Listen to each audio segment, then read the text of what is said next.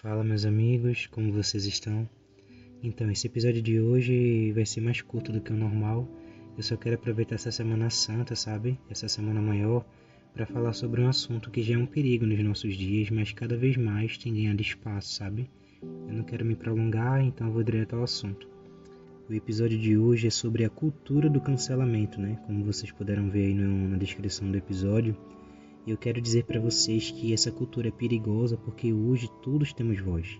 A internet viabilizou isso, sabe? Não é necessário mais um mestrado ou um doutorado para lecionar ou para ter respaldo na sociedade.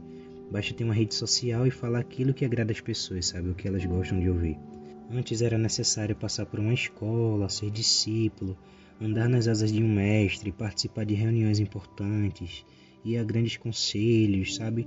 Até ganhar espaço e ganham esse espaço, tinha um outro longo caminho até se tornar um mestre ou um doutor. Hoje eu posso ter acordado de meio-dia, eu não ajudei em nada dentro de casa, eu não trabalho, reprovei a matéria da faculdade, mas certamente eu tenho uma posição sólida e muito consciente da política ou de qualquer assunto, sabe? Essa é a cabeça do jovem de hoje. A nossa geração está tão ocupada tendo uma posição sobre tudo que ela não percebeu que ela não entendeu absolutamente nada, sabe? A sensação que eu tenho é de que a nossa geração ela possui um, uma assinatura na Netflix, mas tem certos filmes que é preciso colocar a senha porque ela não tem maturidade para absorver a mensagem que será passada. E isso é um perigo, pois a herança, sabe, ela não pode ser dada para uma criança. É preciso crescer para tomar posse dela. Mas enfim, por que falar disso durante essa semana? Porque essa semana é propícia para isso, sabe?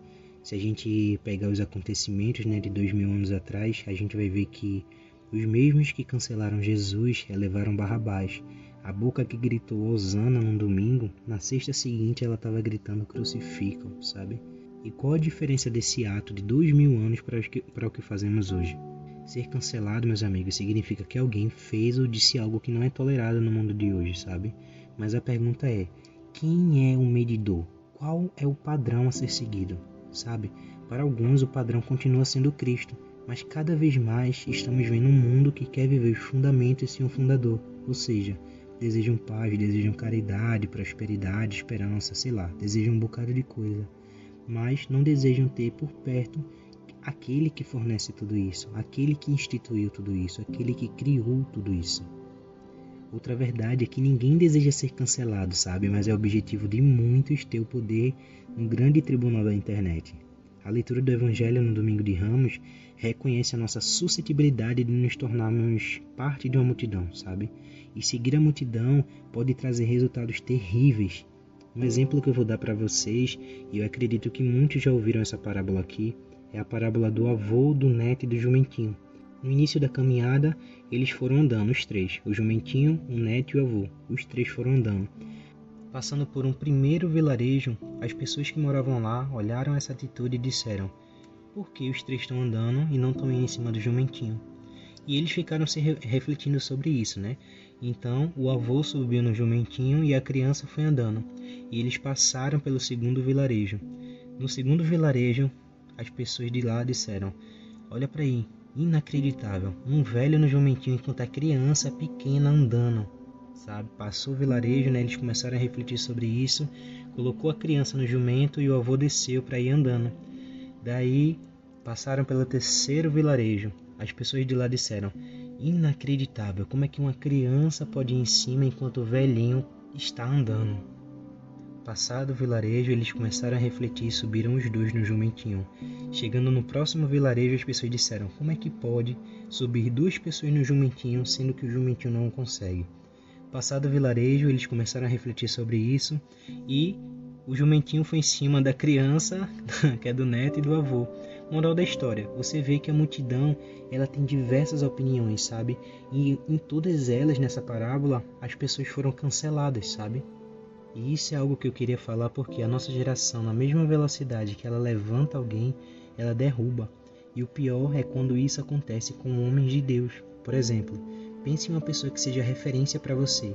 Imagina que essa pessoa fez uma linda canção e postou no YouTube, fez um clipe maravilhoso, essa canção explodiu, está em todas as igrejas evangélicas, todas as igrejas católicas, e esse cara é a sensação do momento.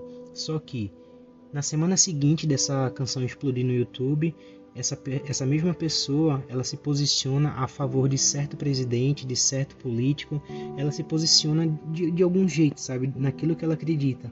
E as pessoas começam a derrubar ela só porque não concordam com aquilo que ela falou, sabe? O problema é quando se perde o senso de proporção para os erros cometidos, sabe? Às vezes, pessoas são canceladas só por possuir uma posição diferente da minha, sabe? Canceladores podem se tornar críticos demais e intolerantes. E chega disso, sabe? Não podemos perder tempo com, com pequenas heresias, sabe? Com pequenas coisas, com mentalidade secular na igreja, com coisas banais que estão atrasando o reino de Deus, sabe? Não podemos mais uma vez, meus amigos, ir dos ramos à cruz, sabe? Não podemos ser as pessoas que vai levar Jesus do ramo à cruz, sabe? Essa é a, é a verdade. Nós precisamos ser pessoas que levam Jesus do deserto à glória, sabe? E assim, ó, nós precisamos hoje, meus amigos, de homens e mulheres maduros.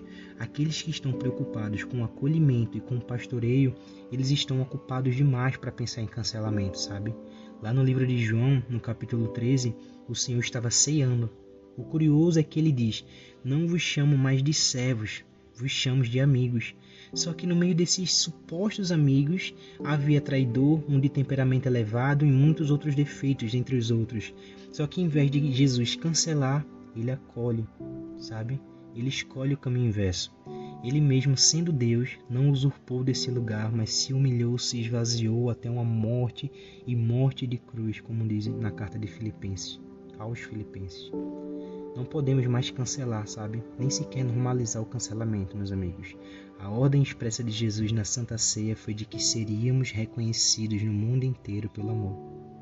Então é isso, amemos. Deus abençoe você. Quem tem ouvidos para ouvir, ouça.